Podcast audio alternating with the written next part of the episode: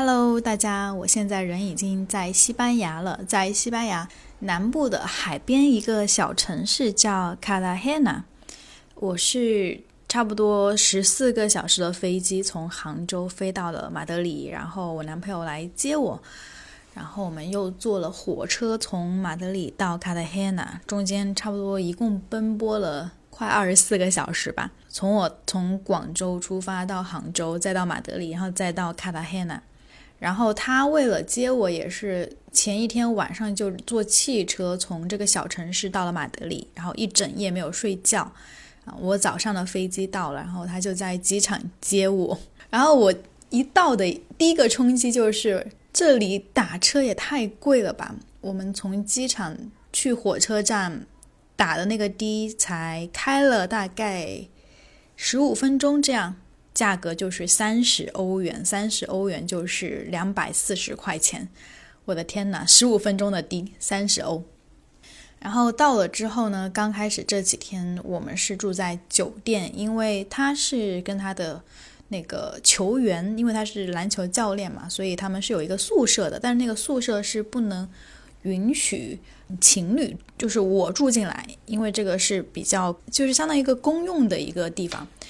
呃，然后我们就只能找房子租，但是目前找的房子有一个问题，就是很多房子它不允许情侣居住。这个我们刚开始租的时候是没有想到的，当时其实是以我的名义来租的，因为主要是为了我办那个居民卡方便。然后他也是会在宿舍和我这边两边跑，但是在我第二天、第三天要。邀请他来我家吃晚饭。当时那天比较晚，他下班比较晚吧，十一点来我家的时候，结果第二天早上房东就好像给他发了一个很严肃的信息，说我们都是很有教养的人，呃，可能对于 Rosie 就对于我来说，最近有点孤单，或是刚来这边很不熟，很不习惯。但是呢，你来到我们的房子会让我们感到有打扰，所以这个也是一个挺冲击我的地方，就是。他们像我们在国内，其实租客相对于房东来说，租客反而是就是给钱的那个人嘛，所以房东往往会更多的去配合租客。但是我没有想到，在这里其实租客反而是要，嗯，因为在西班牙这边租房也不是很容易，除非你是当地人。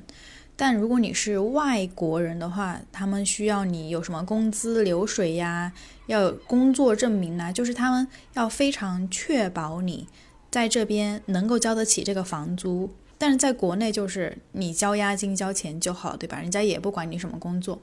以及西班牙这边有个很奇葩的法律规定，就是如果这里的租客付不起房租的话，房东是不能把租客赶走的。就是一个人，如果他真的签了合同住进来了，他交不起房租，他可以赖在这里不走。这个是我没有想到的。不过好像我之前听别的播客说，日本好像也是类似的这种情况，就是如果租客不走，房东是不能把租客赶走的。但是在我们的这个合同里面是有写好说，如果呃我没有。给房租的话就得离开，但是我不知道这个和法律上是不是冲突的。OK，这是第二个 cultural shock，第三个 cultural shock 就是关于经济情侣之间 AA 的这个问题。像我的房东，他是一个估计五六十岁已经退休的一个男人，然后他的老婆是罗马尼亚人，就是外国人，在西班牙这边工作。就是做的比较很普通、很基础的那种工作吧，也经济上他们其实悬殊挺大的。然后他们在一起五年了，其实这个房东他自己是很有钱的，好几套房子收租，然后买的很好的车。但是呢，据这个女生说，她说这个男人这个房东啊，很 Spanish，就是很西班牙。怎么个西班牙法呢？就是。很多事情他们都要 A A，就是你出一半，我出一半，很少会有说男生主动的，就是我把你的生活给 cover 掉，呃，你的什么费用我都给你包了，出去吃饭我也帮你出，这个是让我有点点震惊到的。当然，我不是在恋爱关系中是要求那种男生百分之百出的，这样我在我看来也非常的不公平。但是我觉得两个人如果什么钱呐，花一丁点的开销都算得清清楚楚，以及这个女生她没有感受到跟你在一起有那种被照顾的感觉，就是在我看来会有一点点冷血，有点点太刻板无情的感觉。But 据我男朋友所说，其实，在西班牙这边很普遍，包括我的另一个室友，她也是一个中国女生，她是十岁就搬家，全家人搬到了西班牙这边，所以相当于也算是半个西班牙人吧。她是受她受这边的观念影响也是非常严重的，就是她宁愿可以接受生小孩，但不结婚。为什么呢？因为结婚就会有财产上的纠纷，所以她可以为了避免财产纠纷而选择只跟一个男人生小孩，是不是就更震惊了？但是她现在才二十二岁，我不知道他这是他童言无忌，是真的这么想的呢，还是他可能只是基于他现在还比较年轻，还没有谈恋爱，还是个母胎单身，所以面对感情这个事情显得比较激进吧。就我发现，西班牙这边他们的独身主义是非常普遍的一个现象。什么叫独身主义？就是就是做事情以自己的利益为第一要素为重心，甚至是有时候可能有点点公私分明，把界限画得有点点过于的清晰，让外人觉得没有那么好亲近。就比如说，我跟这个中国女孩出去吃东西的时候，当时两个人就分别吃了一个冰淇淋，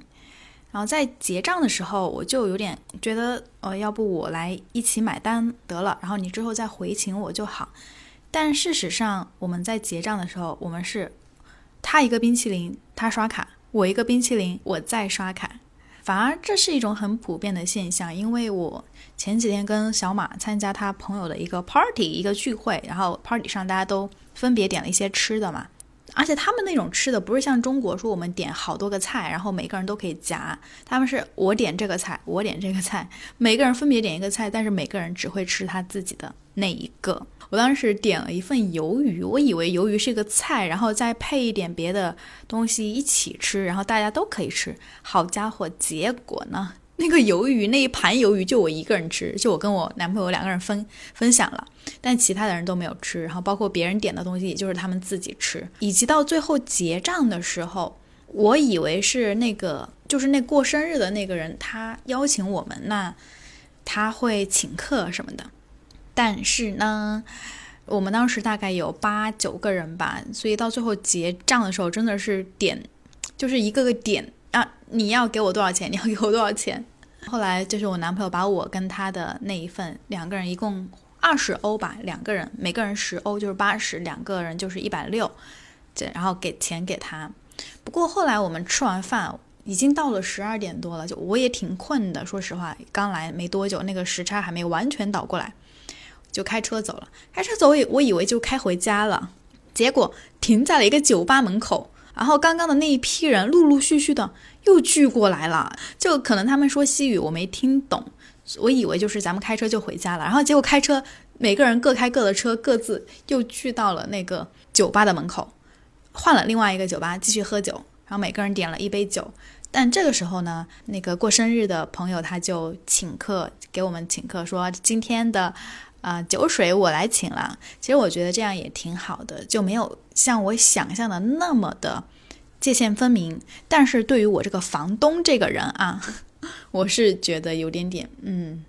不太理解。包括我请我男朋友来我家吃饭的这种事情，房东也会觉得不太好，就是说会打扰到他们。当然，其实我们是很小声音。也不会有什么太大的动作，顶多就是用用厨房吃个饭，然后在我房间待一下。但是没有想到房东对此意见还挺大的，所以我觉得，嗯，也是有点点分人。因为我也问过我男朋友说，如果你是房东，因为他是西班牙人嘛，嗯，你觉得你会允许这种情况吗？他说没有问题啊，又不是天天住在这里，对吧？只是偶尔过来一下。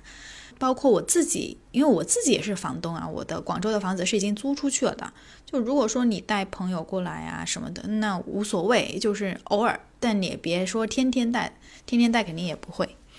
所以这就是我到西班牙这十天来一个很强烈的一个感受，以及大家做事情是真的很不慌，就是很慢节奏。比如说咱们的西语课本来是一天要两小时，本来是一百二十分钟。然后上到一百分钟就下课了，说每个小时只上五十分钟，我也不太理解。到了下午的话，店基本上都会关了。就为什么关了呢？因为他们要午休，你知道吗？就下午不开店不赚钱。他们开店的时间我觉得真的很短，可能就是下午两点之前到下午下午六点之后，可能一共开我都不知道有没有加起来有没有超过八小时那些个人开店的时间。所以，如果说你在下午走到街道上，你会觉得很冷清，就很多店他们都关门了，除非是那种 cafeteria，就是啊吃东西的那种店开着，但是什么逛的那些都关了。然后我就问小马说：“大家都不想赚钱吗？明明可以开店，可以多赚点钱，对吧？”但他说：“但是我们也要休息啊，我们我们也要休假呀。所以西班牙可以说是全世界节假日最多的。”国家之一吧，反正动不动过个两天就有个什么节日假日，就是不工作了，大家，然后店也关了，可能大家能唯一的活动就是去酒吧 party，然后可能去海边玩。就为什么外国人喜欢开 party 这个事情，我现在是理解它的底层逻辑了，就是。通过开 party，通过人与人之间的这种聚会来创造一点点的连接感，做一点嗯有意思的事情。但你想着说两个人逛街，可能也是去喝个下午茶，坐在一起聊一聊。但是如果一个人的话，真的是挺挺无聊的。就他们是很需要那种人与人之间的那种连接的。但是我听我的房东的老婆说，其实不同城市也不太一样。像我在这个城市，大家就会比较。冷漠一点，就可能你跟你的邻居在这居住了五年，从来没有打过招呼，但是在格兰纳达那边的人就很热情好客，然后每个人都对你微笑啊，跟你打招呼，以及如果你一个人去咖啡店坐着，你不会感觉到孤独，因为周围的人会跑来跟你说话。但是我还没有体验过，我过圣诞的时候会跟小马去他家，所以到时候可以看看那边是不是跟我在的这个城市卡塔赫纳是不是不太一样。然后我今天想重点讲一下，就是说在感情中开销什么，在钱方面如此分明，是不是会影响感情呢？因为我的房东跟他老婆在一起五年了，就他们。我看上去啊，相处的还是挺好的，生活质量也不错。但这个女生其实她的收入是远远没有房东高的，她是一个清洁工，然后她房东自己开的宝马、奥迪，就肯定是有钱很多。但他们这种状态能够维持很久，我相信他其中一定是有他平衡的一种道理或者是相处之道的。我先说一下我跟我男朋友之间的相处之道，就我们不是像那种吃一顿饭。每次都要 A A 的那种，但是我会很自觉的，比如说他请我吃了一顿两顿，我下一顿一定会回请他，然后我不会让他吃亏太多，以及我们平时也会给对方准备一些小惊喜、小礼物，也不会斤斤计较什么的。你给我买个水呀，给我买个零食，这里我多花点钱。我下一次就会很自觉的，就是会 OK。那下一次我多花一点，包括我来西班牙这几天，就是住的酒店呐，然后火车票啊、飞机票啊，他也有帮我报销。其实出的还挺多的吧，因为毕竟这边的物价水平比较高。但是他也没有说要找我 AA，他只会说啊，我请你，我帮你付。就是他的这种思想是来自于哪儿呢？我觉得这个是跟家庭教育有很大的关系。他虽然是七岁的时候就搬来了西班牙，在西班牙长大，但是他的爸爸妈妈都是阿根廷人，然后他身上也有非常浓厚的那种阿根廷的文化特色在他身上，包括他自己也一直非常以阿根廷的那种文化呀、足球啊那种他们说话的那种口音为傲，所以他在说话的时候，他其实可以说非常标准的西语的，但他还是会故意夹杂一点阿根廷的口音。然后包括我跟他妈妈也认识，他每次跟他妈妈打视频，我在旁边我也会跟他妈妈打招呼聊聊天，他妈妈也会尽力用英语来跟我交流，也会教我一些西语，就可以感受到他妈妈是一个非常正能量、非常有、非常外向、非常热情的一个人。包括我决定来西班牙这边，他妈妈也非常的开心，因为他不希望我跟小马两个人分开。毕竟两个人就很好，在一起很开心。那分开肯定对我们俩都会有伤害。然后我在来中国之前，我跟他妈妈说我的签证下来了，他妈妈也非常的高兴，说：“嗯，你可以跟你爸爸妈妈说，我们一定会把你好好的照顾好。”就他妈妈本身也是一个非常有教养，或者说非常有同理心的人。我觉得不是一种教养，同理心这个东西其实。我昨天还跟我房东的老婆聊这个事情，我觉得有时候算是一种天赋吧。就是为什么有些人天生就感觉他很替别人着想，很善良，但有些人就是很自私。他虽然说可以表现的绅士、礼貌、体面，但是这种东西是一种被社会驯化的结果，并不代表他真的很在乎你，或者是真的想替你做一点什么。当然，我想这个同理心这个事情跟国籍没有关系，不是说你是中国人，你是外国人怎么样，也无论性别，我只说这个是一个非常个体差异的事情。他妈妈呢是一个很强大的女性，就是独自带两个儿子来到西班牙，然后她是从清洁工开始做起，一个人把两个小孩拉扯大。小马也是很小时候就离开了他爸。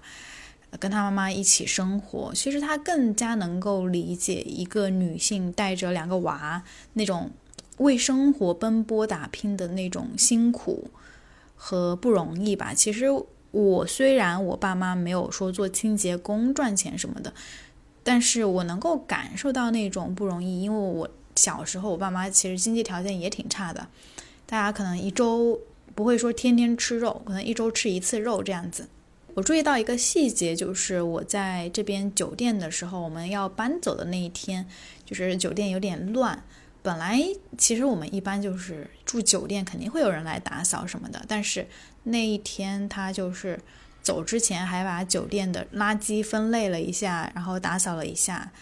嗯，他就说，嗯，因为我妈妈也之前做清洁工，所以我很能理解，就是。嗯，做清洁工其实他们体力上挺累的，因为因为他们不会只打扫你一个房间，他们会打扫很多个房间，其实累积在一起就是一个比较大的工作量，所以他希望可以为那些清洁工们减少一些工作量，让他们轻松一点。其实从这一点我就觉得，嗯，挺好的，挺暖的。就我没有想到这一点，我只是觉得。这是他的工作内容，我们也不是说给他徒增了一些什么很大的工作量，但这就是他的工作之一，我没有必要去多为他着想。但是能够想到这一步，我觉得有时候其实他比我更有同理心吧。所以我们俩的相处模式不太算是那种很西式的模式，就什么都分得很清，反而挺中式的吧，挺南美洲式的。嗯，但是这里的朋友，但是在西班牙这边相处，然后你跟房东之间的相处，以及房东跟他的老婆之间的相处，就会感到那种很清晰的界限感。包括我在这边做饭，因为房东他们那个也住在这个房子里面，所以如果是在国内的话，可能就会哎邀请大家说，哎你用我这个就好了，这个调料用我的就好了，嗯。或者是我做的什么，你来尝一下。但是这边也不会那样子，包括我们每个人都要买自己的调料，可能他买了酱油，我也得买个酱油自己用。以及他的那个咖啡机不是要倒水进去嘛？然后，然后西班牙这边会用那个矿泉水，这边矿泉水其实挺便宜的，他们买了很大一箱，很多矿泉水。然后有一次我就想喝那个热水的时候，我就顺手用他那个矿泉水瓶倒了一点进去。然后立马那个中国女孩，她就说：“嗯，这个那个水是房东的，也就是意思就是说让我倒自己的那个水去。”所以我就回房间，把我的那个矿泉水拿出来，然后装在那个咖啡机里。所以，嗯，就是在我看来，其实如果我是那个房东，你用我的这个矿泉水，我无所谓，因为很多很多，真的。但当下的那提醒，那个提醒，我就觉得，哦，其实他们。就算是很小的东西，其实都分得很清。但是房东的老婆呢，她刚刚讲到是罗马尼亚人，就她不是那种说，呃，跟西班牙这边比较西式一点，他们其实也是很把家庭、孩子看得很重，然后他们也是希望就是在家庭中男生能够多承担一点点责任，然后有那种连结，或者我们两个是一个队友的那种感觉。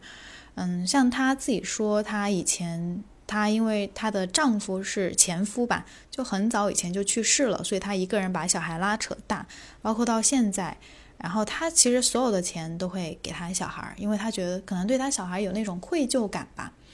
因为她小孩就是小时候永远都是一个人，她在外面工作，然后小孩就一个人在生活，所以也挺内向的，就她自己说的。所以她对她的孩子有愧疚，也会把那些钱给她小孩儿。然后她也会跟我，她也会跟我抱怨说，嗯，她的老公挺，她不算老公，没有领结婚证，只不过是两个人在一起五年了。她说她男朋友就挺分得很清的，就是用那种嗯那种阴阳怪气的眼神和表情跟我说这些。我刚发了一个朋友圈，说来到西班牙的 culture shock 之一就是相处了五年的男女朋友现在。生活开销全部都是 A A，就很多人评论说这男的也太抠了吧，什么什么的。哎呀，我也会觉得很抠。就你明明这么有钱，为什么不能大方一点呢？而且这个女生她做清洁工也很累呀，也很辛苦啊。不过我我不是说呃你就得包养她，只是说她有她的工作，她有她的收入，她当然能够也付一部分的钱，但只不过说她没有什么很富余的开支去付那一些。我其实我觉得房东是可以多帮一下他的，但是可能他的那种帮不是体现在钱上面的帮，那就可能就体现在像房东他住的这个房子，他让这个女生去跟他一起住，这可能也是一种帮吧。就但是本来就是说你住在这里，但是这个女生她还得打扫这个房子。卫生啊，什么洗衣机，像我前几天用洗衣机不会用，房东他自己连洗衣机都不会用，所以可想而知，这里所有的家务啊，做饭呐、洗衣服啊、拖地啊、打扫，全部都是罗马尼亚的这个女生在做。如果说要讲究绝对的公平，你是不是得为她的这个家务劳动付费呢？对吧？但是这个问题我真的还没问，我下次可以问一下，说你男朋友有没有？为你的家务付费。如果说你愿意为我的家务付费，我觉得，嗯，我也可以接受。你如果真的什么都要 A A 的话，OK，今天就是带着吐槽性质的一期单口，但也不全是吐槽，只不过说是看到这种文化差异带给我的一些冲击吧。对了，刚刚又想到一个，就我那个室友，不是室友，就是另外一个房间的那个中国女生，她说。嗯，他才二十二岁，母胎单身嘛，可能他身边的嗯那些 couple 情侣都是比较年轻的情侣。他说他身边的情侣几乎很少有那种两个人相处超过一年的。我也是当时 shock 一下。但是其实我仔细想一想，虽然说咱们在国内看上去会关系比较稳定，但是包括我自己在内，说实话啊，就是说关系超过一年的那种情侣。如一般超过一年都是比较正儿八经，可能想要谈婚论嫁的那种。大家其实刚开始相处都是一个短期关系，并不是说抱着短择的目的，就是我就是准备把你玩腻了就把你甩掉，不是，而是说大家处着处着，可能到最后就发现真的挺不合适的，中间也努力过了。就像我跟我那个前任，大家如果听我之前那些 emo 的播客，那些什么分手的决心那那期节目的话。其实我们在一起一年多，但是我觉得一年多挺时间真的挺长。为什么？因为是折磨，因为很多时候并没有快乐，而且很多问题在反反复复没有得到解决，可能到最后真的就是一种拖延。就是他也可能他没有下定决心分开，我也没有下定决心分开，于是我们就维持这种表面关系，所谓的男女朋友的名号，但实际上我们并没有。质量就这段关系质量很差很低，维持一年多我都已经觉得哦太长了，早知道就应该处半年就就得分手，所以就我转念一想也合理。就如果说是不太高质量的关系处一年，真的算很长的一段时间了。然后我又问了我的男朋友说，呃，那个女生说，在西班牙这边的情侣很少说超过一年的，你是否赞同这个观点呢？他说，其实分人，因为像我男朋友，他是一个很 stable，就是比较稳定，就是他不是那种追求新鲜刺激的那种人。也不是说玩腻了就甩掉的那种人，他是一个很有责任心、很价值观稳定的一个人，也是一个比较成熟的人，所以他身边的朋友都是，就是可能很从小玩到大那种，已经很多年的朋友。就是，而且他们的关系也很稳定，就所以他觉得就是物以类聚，人以群分吧。就是如果是玩咖，你们可能就是这些小朋友玩玩咖，然后对感情也是玩。但如果你是一个对自己负责、对生活负责的人，你不会那么轻易的去玩弄一个女生，或者是说轻易的去糟蹋一段关系。哎，但是呢，咱们又要转折，就是转折很多。前几天我正好就是刚来西班牙的第一天吧，因为我之前有跟他哥哥视频过，他哥哥已经三十多岁了，但是还是单身。本来说他之前有个女友是很多很多年的女友，是准备结婚的，但是最后好像是说他哥哥的前女友 cheat on him 就出轨了，所以分开的。后来交了个新女友，但交了个新女友。我上次跟他哥视频的时候，他哥的新女友还跟我打过招呼，你知道吗？结果我我来这边，我说，哎，你哥哥的那个女朋友叫什么名字啊？然后他跟我说，嗯，他们俩分开了。我说，这个这个也太快了吧，才两个月就分开了。但是一想说，速战速决也挺好的。就我每一次听到这种消息的第一反应会觉得很冲击，嗯，是怎么这么不稳定？怎么这么？就是随便，但是我转念一想，又都觉得挺合理，因为这跟西班牙的独生文化前面讲的，其实也也是密不可分的。就如果说你跟这个人感觉不开心，如果你把自己放在第一位，你确实应该就是早点了断，早点分开。如果真的不合适，两个月分开是一件好事情。所以有时候我也劝那些找我咨询的女生说，分开是好事啊，毕竟痛苦难过。你再拖个一年两年也不一定会好转。其实我觉得两个人合不合适，虽然我可能之前表达过一些，其实是可以磨合呀、相处呀、付出啊等等之类的，但是所有的磨合和相处是建立在两个人的价值观，或者是两个人是同样稳定、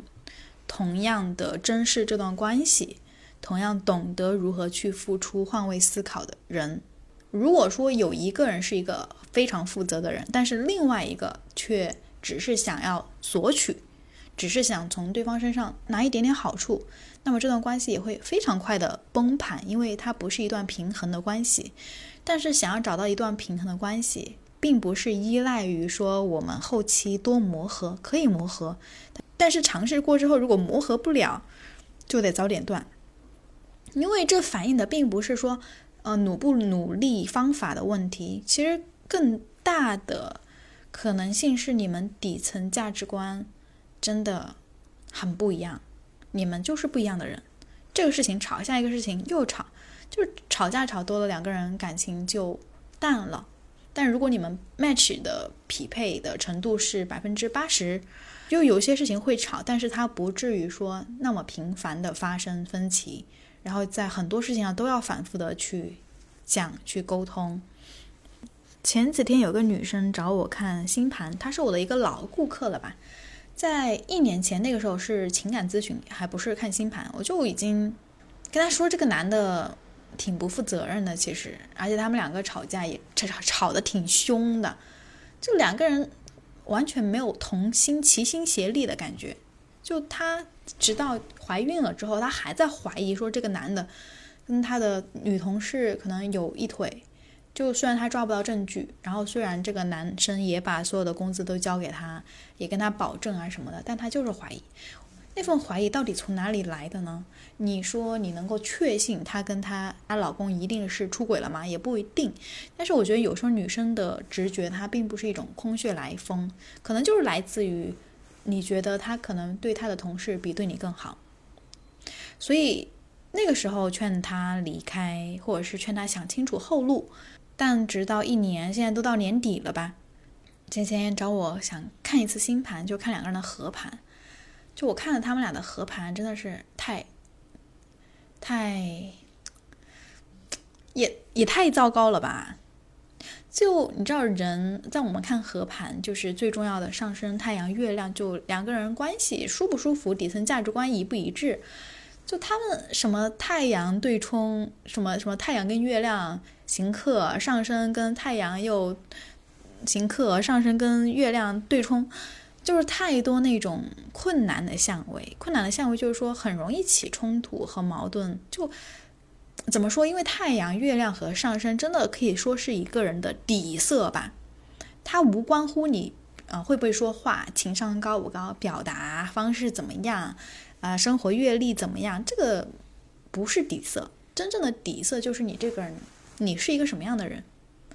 你需要的东西是什么样，你给别人呈现的形象，或者是你希望在别人的眼中你是什么样，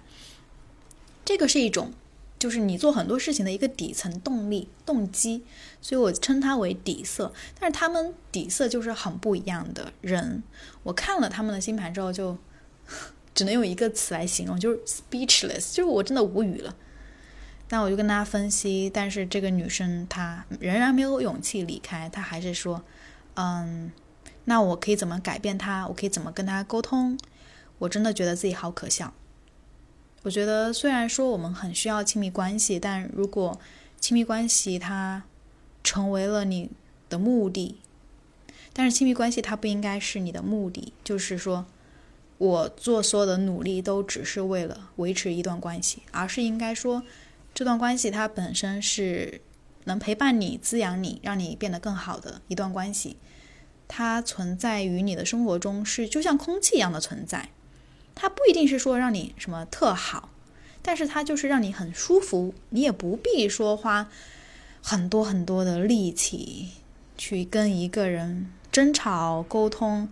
啊，去用力的维持住这一段关系。凡是要用力去维持住一段关系，其实都是很累的。